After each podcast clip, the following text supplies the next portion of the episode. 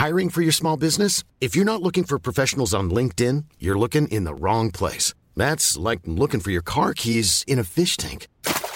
LinkedIn helps you hire professionals you can't find anywhere else, even those who aren't actively searching for a new job but might be open to the perfect role. In a given month, over 70% of LinkedIn users don't even visit other leading job sites. So start looking in the right place. With LinkedIn, you can hire professionals like a professional. Post your free job on linkedin.com slash people today.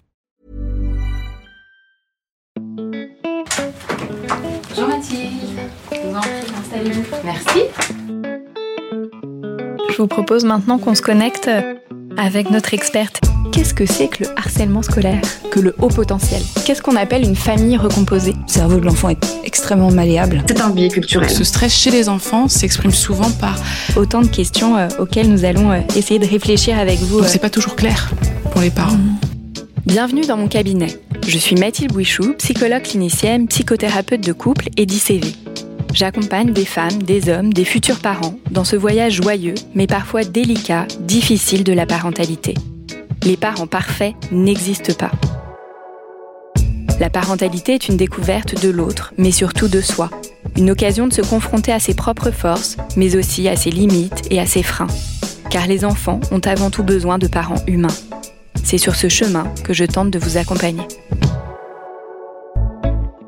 Enfants conçus par don de sperme se développent aussi bien que ceux issus d'une conception classique.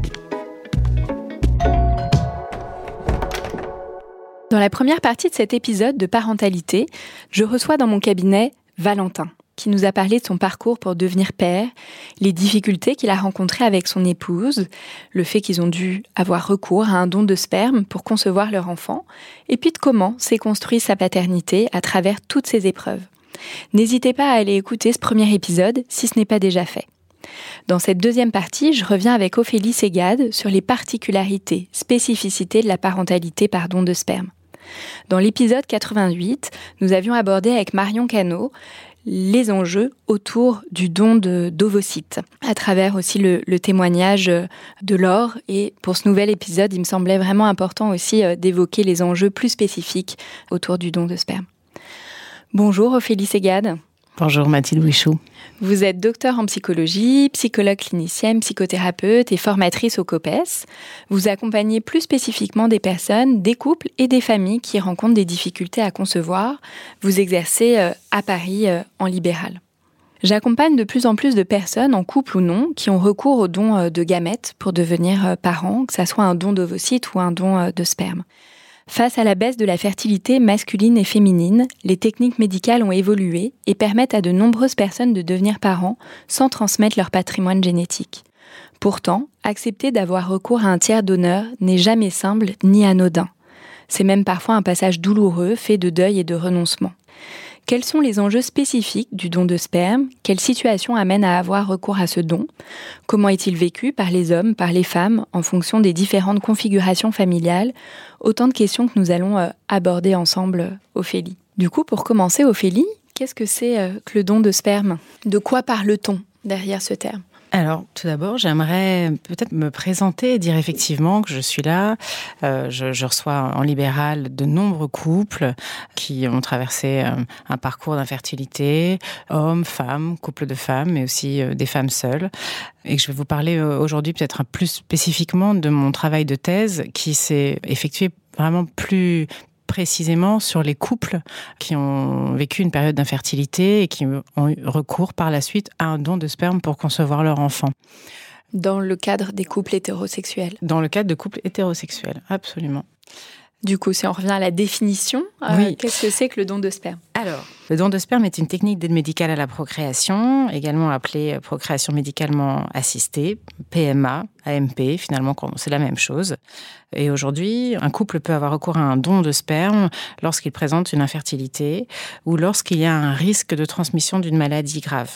Et dans ce cas-là, il y a deux méthodes, soit l'insémination artificielle avec donneur, donc le sperme du donneur est déposé dans l'appareil reproductif de la femme, soit la fécondation in vitro, euh, la FIV, lorsque la fécondation a lieu en éprouvette, l'embryon étant alors issu, dans le cadre d'un don de sperme, des gamètes de la mère et du donneur. En France, qui peut bénéficier de ce don de sperme?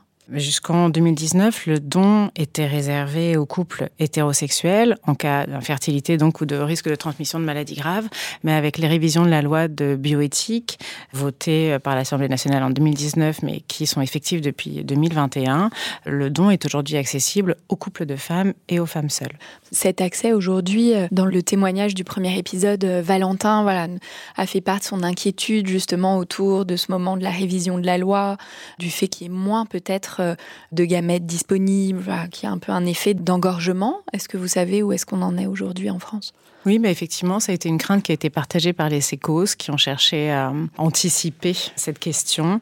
La question, c'est non seulement qu'il va y avoir plus de demandes avec l'accès aux couples de femmes et aux couples de femmes seules, mais c'est aussi la levée de l'anonymat du donneur. La crainte des sécos était qu'il y ait moins de donneurs dans ce contexte-là, de lever de l'anonymat, qu'il y ait moins de personnes qui souhaitent donner leur gamète et risquer d'être rappelées plus tard, avec derrière le fantasme qu'un enfant puisse réclamer quelque chose de la paternité. Or, les études transnationales ont bien montré que finalement, il y avait très peu de donneurs qui n'avaient pas cette identification à l'enfant qui pourrait plus tard vouloir avoir quelques informations identifiantes et que finalement, euh, on y reviendra probablement, les personnes qui font cette recherche plus tard d'avoir accès à leur origine ne sont pas en demande de père, pas du tout, c'est autre chose dont il s'agit, on y reviendra probablement plus tard. Et euh, en tout cas, pour pallier à ce risque de déficit de donneurs, le SECOS a un petit peu modifié euh, la loi, notamment avant, un donneur pouvait avoir avoir euh, donné cinq fois. Et aujourd'hui, ça a été étendu à dix fois, par exemple. Oui, comme c'est le cas dans d'autres pays euh, européens, il me semble. Et quels sont justement, euh, puisque là vous, vous parlez des donneurs, la typologie de ces hommes qui donnent en France Est-ce qu'on a une idée? Les donneurs, ils ont entre 18 et 45 ans en général. Pour être donneur, il faut être en bonne santé. Il y a des examens médicaux qui sont réalisés avant le don. Il y a un entretien avec un psychologue qui est aussi réalisé. Puis on évalue les motivations du donneur. On écarte les donneurs qui ont envie de repeupler la planète et justement qui auraient un désir euh, d'enfant euh, pour eux-mêmes. Voilà, dans la mesure où ils sont pas rémunérés en France. C'est Jean-Marie Kunzmann euh, qui a travaillé sur euh, cette question du profil de donneur et qui a révélé que finalement, il y avait deux catégories de donneurs. Celle des donneurs ici de démarche spontanée, euh, dites solidaires. Ce sont les mêmes donneurs qui sont souvent sensibilisés par les médias et donnent déjà leur sang, leur plaquettes, leur moelle et qui sont finalement sensibilisés à la question plus organique, médicale euh, de la fonction du don d'organes. Du don d'organes, parfaitement. Et les seconds donneurs, qui constituent la catégorie la plus importante, euh, soit 70% des donneurs, seraient sensibilisés par un couple proche concerné qui a eu du mal à concevoir un enfant ou qui rencontre des difficultés à en avoir. Il faut savoir que le temps d'attente pour les couples en demande de don peut être nettement raccourci d'un an quasiment, voire plus, s'ils proposent un donneur au sécos. Alors ce ne sera pas le donneur qui leur sera apparié, c'est-à-dire qu'on ne peut pas choisir son beau-frère ou son cousin et proposer de faire euh, quelque chose à sa sauce, mais en revanche, justement, pour gonfler un petit peu cette, ben, cette banque de sperme, pour l'appeler par son nom, on invite les couples finalement à euh, se mobiliser, à mobiliser leur entourage, souvent sensibilisés par la souffrance euh, de leurs proches qui traversent une infertilité. Oui, donc là, dans ce que vous dites, Ophélie, j'entends que les motivations sont principalement d'aider des couples ou des personnes à devenir parents. Oui, parfaitement. Après, il y a aussi les études qui ont été réalisées sur l'inconscient de ces mhm. donneurs. Je pense à l'étude de Clément et Delorne qui ont mis en exergue les différentes motivations, euh, notamment comme euh, le besoin parfois d'une réassurance quant à leur euh, fertilité, qui existe aussi chez les donneurs, ou plus profondément, le don, ça pourrait aussi représenter une lutte contre un sentiment de finitude, L'idée de pouvoir, sans vouloir être père, mais la volonté de se prolonger à travers des enfants sans en assumer la responsabilité affective. Oui, qui sont finalement des motivations qu'on peut retrouver euh, dans le désir d'enfant de manière un peu plus générale, peut-être. Parfaitement. Hmm. Hmm. Statistiquement, est-ce qu'on a une petite idée de euh, combien de couples hétérosexuels sont concernés par euh, le don de sperme en France?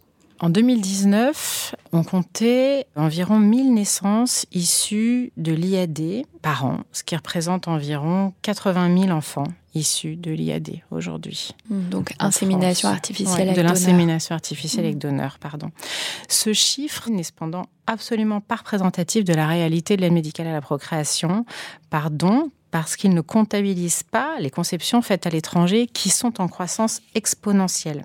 Oui, comme Valentin nous en témoignait, voilà, eux, ils ont fait le choix d'aller à l'étranger, en effet. C'est très difficile de chiffrer le nombre de couples ou de femmes euh, qui ont, eu recours à une conception à l'étranger, car on sait très peu de choses sur l'AMP transnationale. Les études donnent des estimations très approximatives parce que tous les centres pardon, ne participent pas toujours aux recherches et la collecte des données est extrêmement complexe. Mais les chercheurs arrivent à donner une fourchette de 11 000 à 40 000 patients transnationaux chaque année euh, dans six pays principaux la Belgique, la République tchèque, le Danemark, la Slovénie, l'Espagne et la Suisse. Oui, donc comme vous nous dites, euh, Ophélie, voilà, c'est difficile. C'est très difficile de chiffrer et je renvoie les auditeurs euh, à l'article de Virginie Rosé et Elisabeth de la Roche-Brochard qui est accessible en ligne, qui s'intitule L'aide à la procréation en dehors du cadre légal et médical français. Hmm. Oui, où là, il y aura tous les statistiques un peu plus en détail. un peu plus détaillées.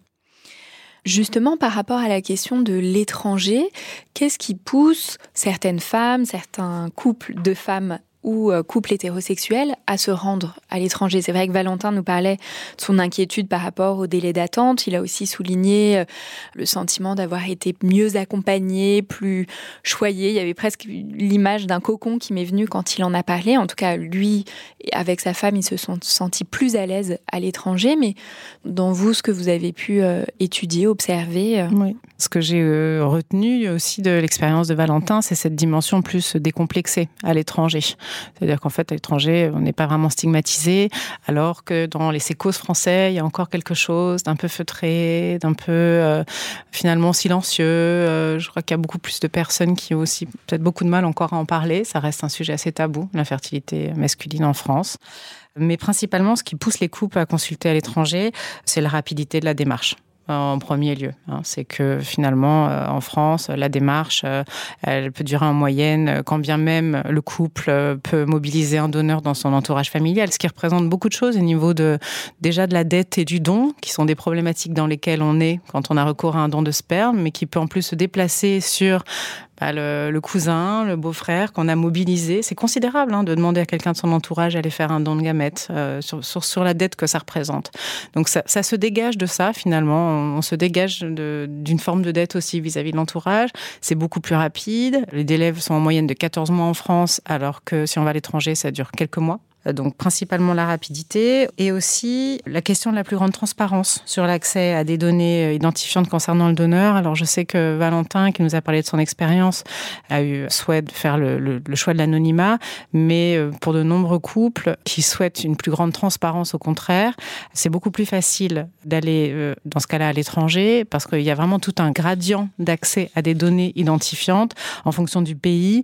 On peut avoir accès vraiment à des photos, à des photos de l'enfance du donneur à son CV, à ce qu'il aime dans la vie, ses hobbies, etc. Et donc, la personne ou le couple va même le choisir, voilà, ce donneur. Absolument, absolument. Et euh, du coup, pour certains couples, ça peut être euh, beaucoup plus opérant pour une forme d'appariement, pour une forme de choix volontaire de quelqu'un qu'on va pouvoir investir positivement. D'autres couples, comme Valentin, auront besoin que la figure du donneur soit neutre pour pouvoir, euh, au contraire, projeter plus facilement quelque chose finalement d'un peu flou qui permet au, au père, dans ce cas-là, de prendre toute sa place. C'est l'expérience, la singulière, qui dicte la démarche. Oui, il n'y a pas euh, une démarche mieux qu'une autre. C'est comment elle va s'inscrire dans l'histoire. être à l'aise ouais, mm. avec ça. Du coup, là, Ophélie, vous nous dites qu'il y a un cadre différent entre le cadre français et euh, le cadre euh, légal à l'étranger où voilà, vous nous disiez, euh, certains euh, donneurs euh, sont non anonymes ou peuvent être identifiés. Est-ce qu'il y a d'autres différences? Oui, bah, certaines pratiques sont interdites en France et donc possibles à l'étranger. C'est vrai que là, on parlait de couples finalement hétérosexuels, mais pour des couples de femmes notamment, ou des femmes seules, des femmes célibataires, avoir un profil d'un donneur peut être plus important probablement, parce qu'il n'y a pas cette question euh, de la figure du père. Enfin, il y a moins cette question de la rivalité. Quoi qu'en couple de femmes, j'y reviendrai, la question de la rivalité par rapport à la figure du donneur se joue aussi. Mais ça peut être vraiment plus important d'avoir des contours d'un donneur. Et puis, donc, il n'y a pas la gestation pour autrui est aussi interdite en France. Donc, pour les couples d'hommes, il est juste nécessaire d'aller à l'étranger. Et euh, l'AMP post-mortem et le double don de gamètes sont aussi autorisés dans d'autres pays limitrophes comme la Belgique ou l'Espagne, ce qui est encore interdit en France. Oui, donc ce qui amène d'autres ouvertures, en effet. Du coup, d'un point de vue psychique, qu'est-ce que vous avez pu observer, alors justement dans le cadre de votre thèse, au sein des couples hétérosexuels, des grands enjeux dans ce processus pour construire les choses et construire la paternité et la parentalité au sein du couple? Alors, plusieurs points vraiment spécifiques de cette question de l'infertilité masculine. Il y a tout d'abord ce qui va se jouer vraiment singulièrement pour le père, je crois qui est très important, la manière dont le père va prendre sa place de père et le cheminement finalement, suite à cette infertilité, qui va permettre au père de prendre pleinement sa place. Et puis ensuite, ce qui se joue aussi dans le couple et dans l'interaction conjugale. Donc tout d'abord, pour ce qui est du sujet du père, toutes les études s'accordent pour dire que finalement, un des grands enjeux de l'insémination artificielle avec donneur, c'est pour le père de se sentir le vrai père, de faire ce cheminement-là. Oui, c'est une question euh, qui revient souvent. Est-ce que euh, je vais être le vrai père? Est-ce que je vais être considéré comme tel Exactement. Euh, est-ce que je vais me considérer comme tel et être reconnu comme tel par mmh. l'enfant? Absolument, absolument. Et la question de se sentir le vrai père, Valentin nous le disait dans ce premier épisode, se joue d'abord dans la question du jeu des ressemblances, finalement, de ce doute qui plane et des inconnus qui, dans le discours, vont renvoyer ce papa. Mais qu'est-ce qui te ressemble? Mais finalement, il y a énormément de papas qui, vivent ça, qui vivent cette joie intime et cette espèce de victoire du mimétisme et de l'amour et du lien qui vient dépasser quelque chose du biologique et qui vient euh, nettement plus fort s'imprimer dans les interactions. Donc c'est hyper joli. Et je crois que ça vient vraiment rassurer euh, les pères qui doivent, et je crois qu'il faut le souligner quand même, faire le deuil de la fertilité et accepter leur stérilité. Et du coup, faire quand même ce cheminement, cette déconstruction du rapport au biologique, du rapport au génétique. Et euh, pour les pères que j'ai rencontrés dans le cadre de ma thèse, euh, je voyais bien que la dimension de la honte peut être encore un peu présente, peut être très douloureuse, il peut être très difficile d'en parler, que ça représente quelque chose aussi de considérable pour certains pères, de ne pas pouvoir honorer leur dette vis-à-vis de leurs propres parents. Cette rupture finalement dans la filiation, de ne pas pouvoir euh, poursuivre quelque chose. Il y a encore des, des choses qui sont très très douloureuses dans l'infertilité et qui nécessitent d'être élaborées ça me semble fondamental de pouvoir être accompagné pour pouvoir faire ce cheminement et, vivre pleinement cette paternité dégagée de la question du biologique. Et ça demande d'y réfléchir et de pas mettre un mouchoir sur la question. Sinon, c'est susceptible de revenir après dans les impensés, dans la relation avec l'enfant, dans ce qu'on ne comprend pas là où l'enfant vient nous interroger. Et tous les enfants viennent nous interroger, quel que soit le mode de conception. Donc c'est très important d'avoir fait ce cheminement. Je crois que ce qui est fondamental, et en tout cas ce que mon travail de thèse révèle, se sentir le vrai père, ça se joue dans les interactions. Et fondamentalement, c'est à la fois la manière dont le père va lui-même se sentir père au quotidien, se sentir compétent, se sentir vous l'avez dit, euh, validé comme père par son enfant. C'est ce bébé qui va attraper son doigt et lui sourire. C'est c'est se sentir à l'aise, c'est pouvoir jouer et rigoler, se sentir à sa place. Mais c'est aussi cette mère qui va considérer ce père, c'est Martine Lamour qui utilise ce terme, c'est cette mère qui va paternifier le papa. Et ce processus de paternification auprès du bébé est très important. C'est important pour la mère de valoriser le père dans les interactions, dans les soins qu'il apporte au bébé. Et je dis ça parce que c'est central, parce que même, je veux dire, dans de nombreux couples, même hétérosexuels, la question de la rivalité parfois autour de l'enfant, tu fais pas bien, mais regarde, c'est comme ça qu'il faut faire, attends, laisse-moi faire, je fais un peu mieux que toi, etc. Là, c'est des choses un peu sensibles auxquelles il faut probablement être un petit peu plus attentif. Vous nous dites bien, Ophélie, comment le rôle de la mère va être euh, essentiel. Et, là, j'entends finalement, vous parliez de la blessure de la stérilité, qui est une blessure euh, narcissique. Comment là, la mère peut venir aussi narcissiquement réparer cette blessure en euh, plaçant pleinement le père dans son rôle de père et en le valorisant en tant que tel. Oui, absolument. Et ça se fait dans le discours vis-à-vis des tiers, mais je crois aussi vraiment dans les interactions auprès du bébé et même euh, de la manière dont la mère va parler du père en l'absence du père, euh, dont elle va finalement créer, elle aussi, participer à la création de cette identité de papa auprès de son bébé. Un dernier point aussi qui me semble être au cœur de la réussite de ce sentiment de se sentir le vrai père, malgré tout trait à la place fantasmatique que le père et le couple vont donner vont accorder au donneur. Et c'est aménager la question de la rivalité et donner une place acceptable finalement à ce donneur, ni trop idéalisé, mais ni trop tabou, que ce soit pas non plus un rival fantasmatique, lui qui est euh, fertile là où euh, finalement euh, le père ne le serait pas. Je rencontrais un père en grande souffrance qui n'osait pas se nommer père lui-même et qui disait toujours euh, le père génétique, le père génétique, comme si finalement ça prenait toute la place, alors qu'à l'inverse, d'autres pères qui peuvent parler d'un donneur, d'ailleurs dans un double mouvement à la fois d'identification, de pouvoir fantasmer, dire oh bah, il me ressemble un peu. Euh, Valentin disait euh, il doit certainement faire 1m80 et être brun. Je veux dire, ça s'arrête là, hein, mais c'est pouvoir un moment être un petit peu pareil.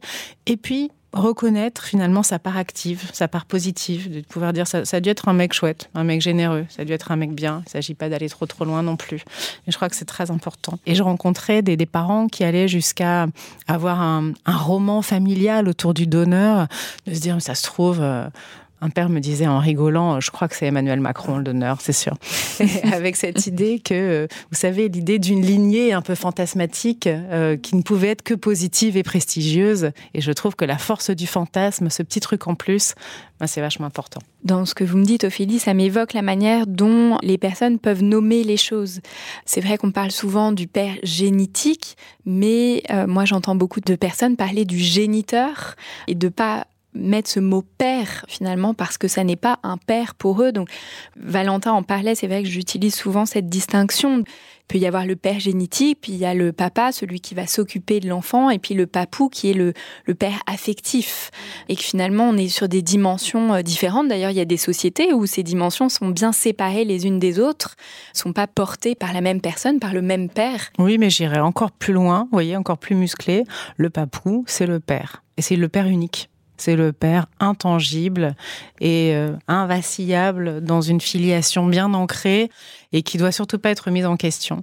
Et vous savez, moi, je rencontrais euh, des pères bah, dans le cadre de ma thèse qui étaient traversés par une période d'infertilité qui souvent, parce que là, on le dit peu, mais parfois c'est des parcours de 3, 4 ans, 5 ans de désert, de recherche, d'échec. La souffrance, elle est considérable. Et avec derrière cette idée un peu fantasmatique que finalement, bah, c'est peut-être pas pour nous la parentalité. J'ai rencontré de nombreux couples qui vivaient une forme de fantasme de filiation fragile. Et je trouve que c'est aussi un des enjeux probablement de, bah, de la prise en charge ou de l'accompagnement. C'est-à-dire que notamment, je, pense à un papa qui me disait, pour vous donner un exemple, euh, il y avait les manifestations pour tous euh, à la télé et qui me disait, bah, vous voyez, moi, peut-être un jour, on viendra frapper à ma porte et me dire, en fait, t'es pas le père et on viendra me prendre mon enfant un autre père face à l'actualité me disait euh, oui mais avec moi je vois avec les extrémismes religieux peut-être un jour on me dira que c'est pas moi le père. L'actualité mais vraiment je trouve au travail parfois la fragilité du lien tout l'enjeu de l'accompagnement de ces pères. Bien sûr ils sont le papou ils sont le père affectif mais ils sont le père inaliénable quoi qu'il arrive et le seul et unique père Ouais, c'est fort là ce que vous nous dites, c'est important. Voilà, que cette dimension finalement du lien et de l'affectif, c'est ce qu'il y a de plus fort. Absolument. Euh, Au-delà de la dimension génétique. Le père, il s'ancre en fait dans le désir d'enfant. Le père, c'est celui qui a désiré l'enfant, donc qui s'ancre même avant la conception. Et le père, c'est aussi le père du biologique. C'est le père de la grossesse. C'est le père qui a murmuré des belles choses, des poésies, qui a chanté des chansons alors que bébé était encore à l'état fœtal dans le ventre de sa mère. Oui, là, vous nous dites bien que l'origine, c'est le désir, c'est pas le don. Absolument. C'est le désir qui peut faire qu'il va y avoir un don par nécessité euh, biologique, mais l'origine est le désir. Absolument. Ophélie, pour revenir sur la question du couple, qu'est-ce qui se joue dans le couple? Oui. Ce que j'ai constaté dans mon travail de thèse, donc je rappelle que moi j'ai rencontré des couples euh, dans ce contexte de la grossesse aux deux ans de leur enfant. Et le premier constat majeur est que les couples ne parlent plus entre eux ni du don ni du donneur, non seulement avec les tiers, mais aussi entre eux, une fois la grossesse advenue. C'est-à-dire que le témoignage de Valentin, il n'est pas toujours représentatif de ce que vivent de nombreux couples. Il y a de nombreux couples qui vont beaucoup en parler avant et parler de leur infertilité, parler de leur recherche, parler du don, de ce que ça représente, chercher conseil auprès de leurs amis. Mais après, une fois la grossesse en place, il y a quelque chose du discours qui se referme. Ils n'y pensent pas et ne veulent pas y penser. Moi, j'avais été très étonnée quand je rappelais des couples pour euh, leur proposer de participer à ma thèse. Certains pères me disaient, oh là là, j'avais complètement oublié avoir eu recours à un don. Et je trouvais ça assez fascinant et ça a été une des pistes que j'ai voulu explorer. Car en fait, j'ai vu combien il était important pour les couples de refermer cette parenthèse, de refermer cette étape pour pouvoir s'affilier au bébé. Donc ça fait partie du Ça fait processus. partie du processus d'affiliation, absolument. On va vivre pleinement la famille, tout va bien parce qu'on a, on a dépassé euh, les obstacles. Donc en fait, il faut pas qu'on nous ramène à quelque chose de négatif. Ce pacte des négatifs, il est très opérant, mais il vient parfois, du coup, mettre les couples en tension dans la question du discours sur la conception au bébé. Une fois que les couples finalement se sont accordés inconsciemment pour ne plus en parler, parce que maintenant c'est nous les parents, quoi. On va pas, on arrête de nous embêter, on arrête d'y penser. Comment le dire à l'enfant plus tard? Oui, moi j'observe en effet beaucoup de choses autour du secret ou en tout cas de généralement assez inconfortable de livrer cette part euh, si intime de soi. Il y a une forme d'injonction au silence et euh, c'est très important pour les couples que tout aille bien, un peu comme une revanche sur ce qu'ils ont traversé et comme je disais, une affiliation au bébé. Ce contrat conjugal, ce pacte des négatifs, parfois peut laisser entendre le discours sur le don à l'extérieur de la famille comme une potentielle trahison.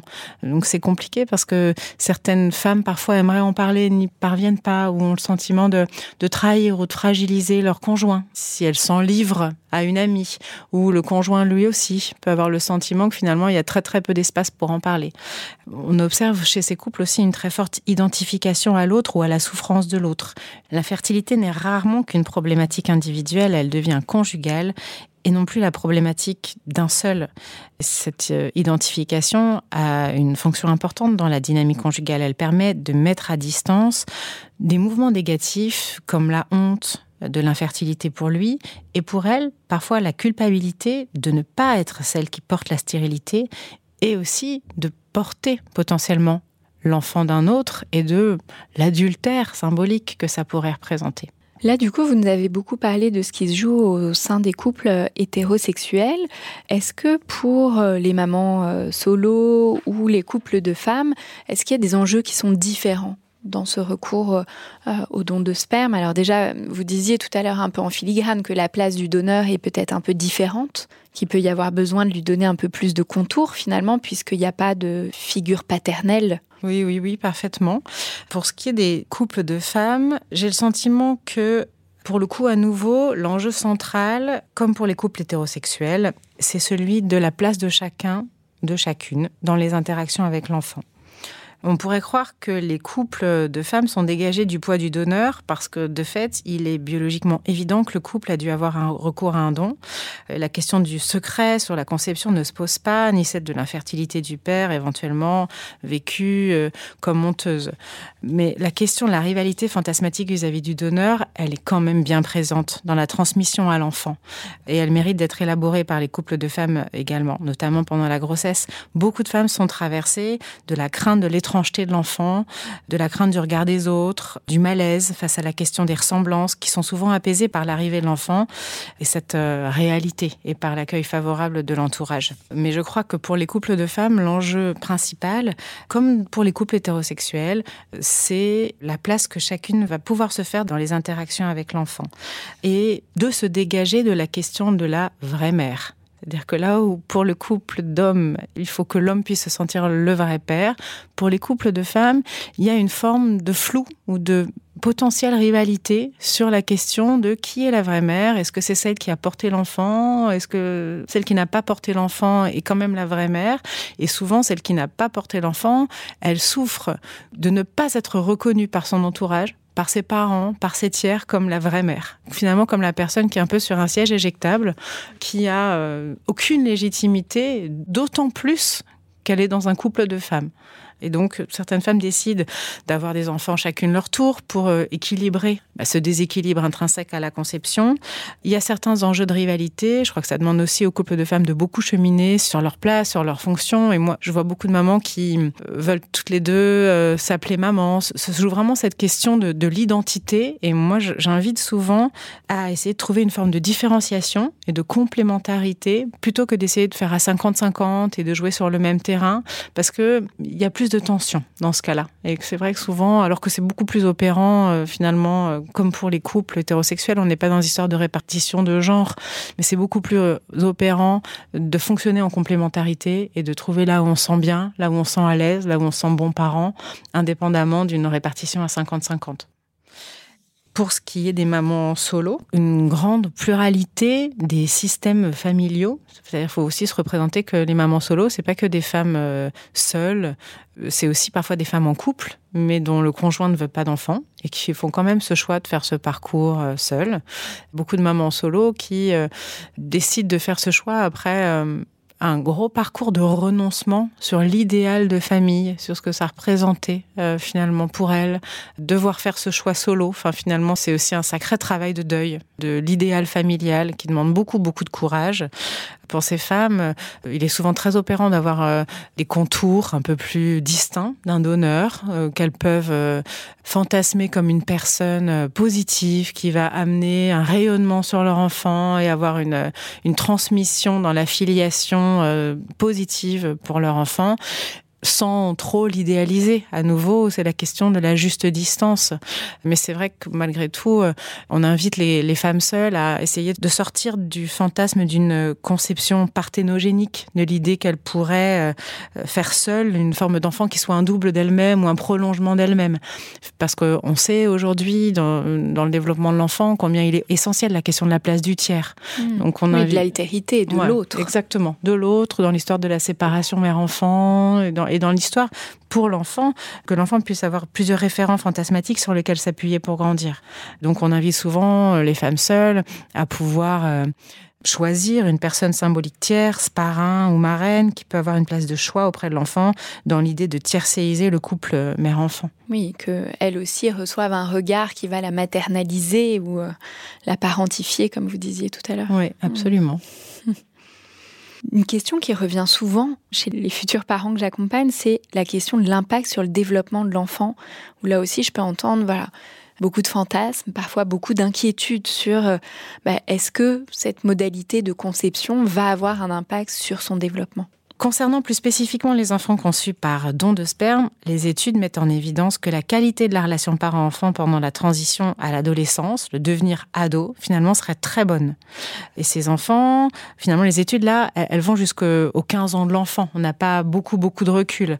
Mais elles montrent que les enfants se développent aussi bien que ceux issus d'une conception classique. Euh, J'invite les auditeurs à lire euh, les écrits de Suzanne Golombok, qui est une chercheuse euh, de Cambridge, qui a fait énormément de recherches sur le sujet, des recherches plurimodales à travers toute l'Europe et les États-Unis. voilà. Mais en revanche, c'est des recherches qui qui sont statistiques, qui sont très peu cliniques. On interroge les biais de ces recherches parce que je vous le disais aussi tout à l'heure, on rencontre quand même des couples qui veulent que tout aille bien et du coup qui vont euh, dire que tout, tout va bien, que tout alors que peut-être dans la réalité clinique les choses ouais, peuvent être un peu différentes. Peut-être, mais...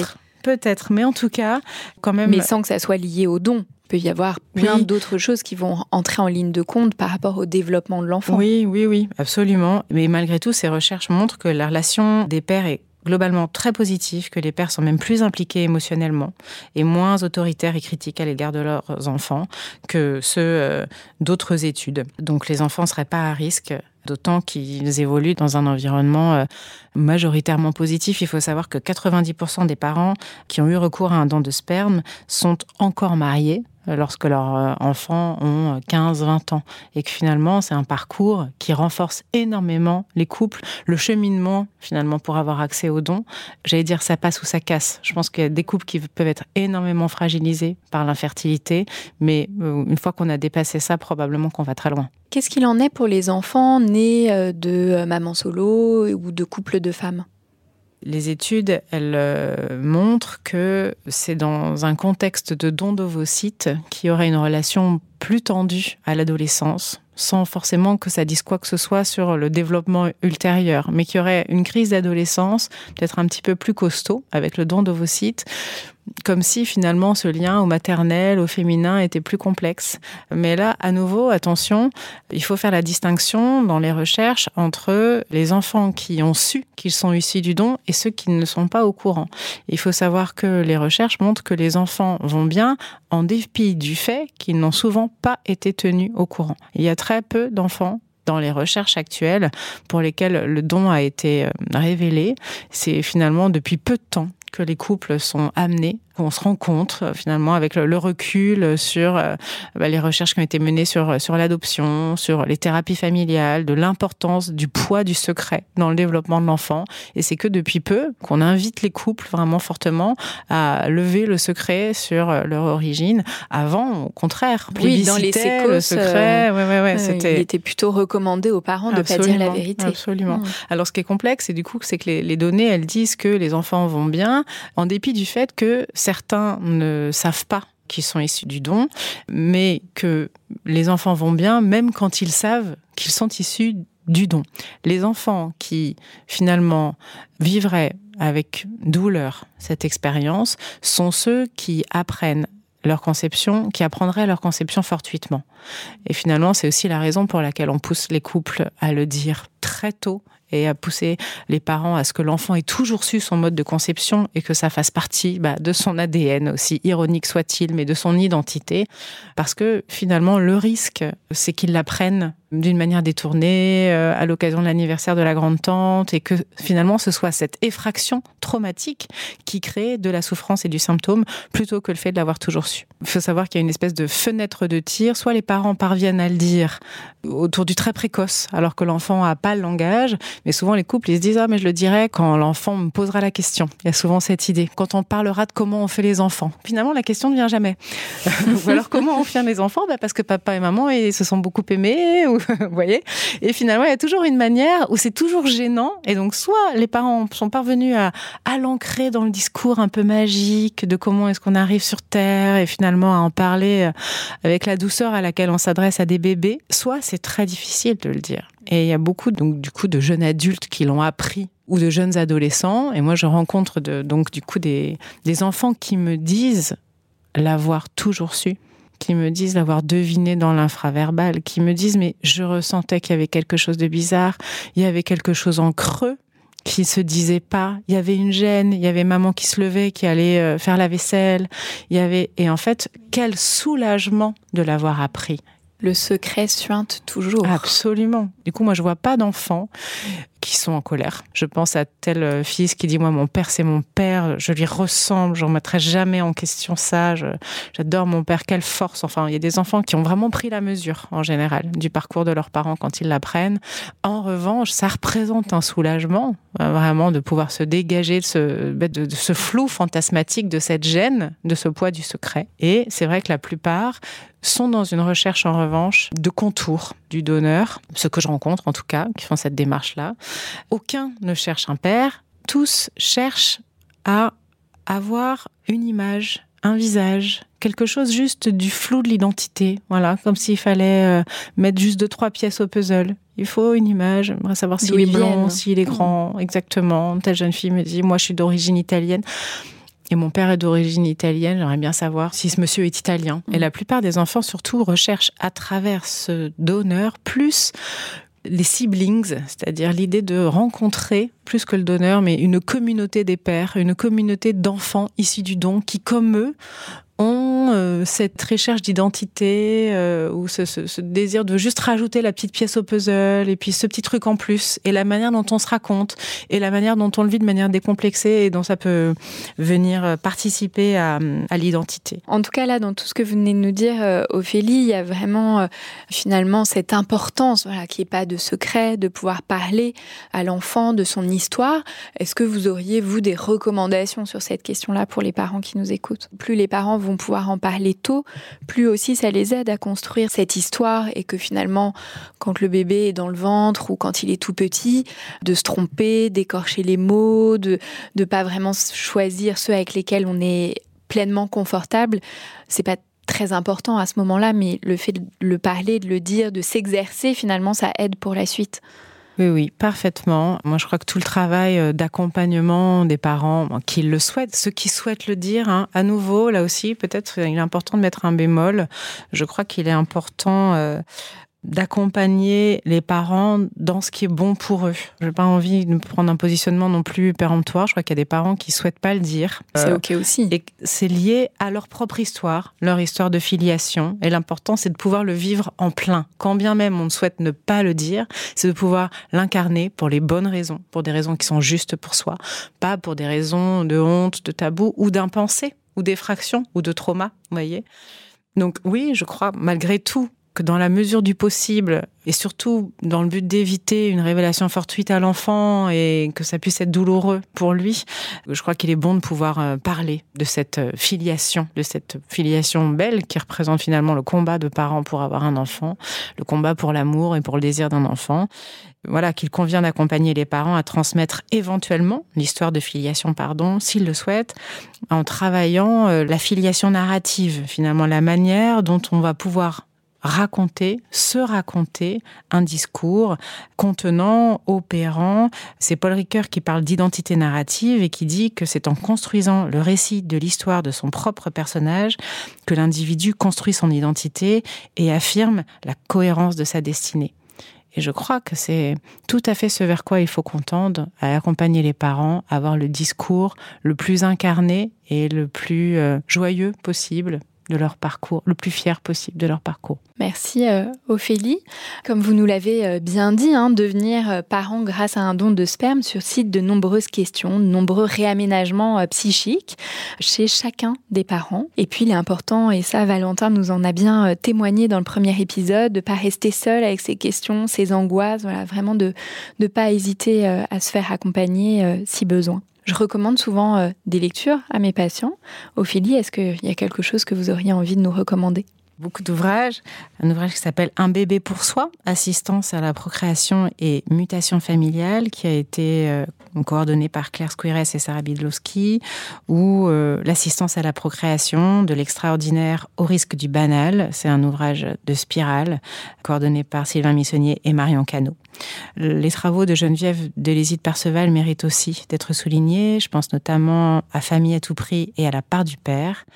Crois que vous pouvez aussi regarder le film Starbucks sur cette figure euh, un peu fantasque d'un donneur et sur euh, le parcours de ces enfants par la suite qui recherchent euh, leur identité sans jamais remettre en question ce qu'ils ont déjà construit auparavant avec leur famille d'origine. Ouais, c'est un très chouette film mm. avec beaucoup euh, d'humour et aussi de tendresse quand cet mm. homme découvre qu'il a autant d'enfants euh, mm. de par le monde, de par le monde génétique. Euh, c'est très drôle. Un très grand merci Ophélie Ségad. Je rappelle que vous êtes docteur en psychologie, psychologue clinicienne et que vous accompagnez des personnes, des couples, des familles en libéral et, et à Paris. Merci beaucoup. C'est moi qui vous remercie.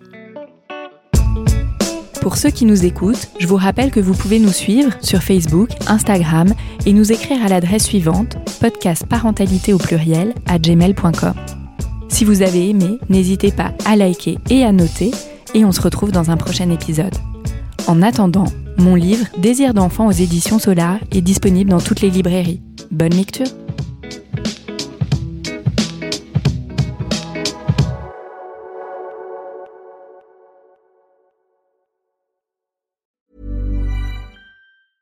Mom deserves the best, and there's no better place to shop for Mother's Day than Whole Foods Market. They're your destination for unbeatable savings, from premium gifts to show-stopping flowers and irresistible desserts. Start by saving 33% with Prime on all body care and candles. Then get a 15-stem bunch of tulips for just $9.99 each with Prime. Round out Mom's menu with festive rosé, irresistible berry chantilly cake, and more special treats. Come celebrate Mother's Day at Whole Foods Market.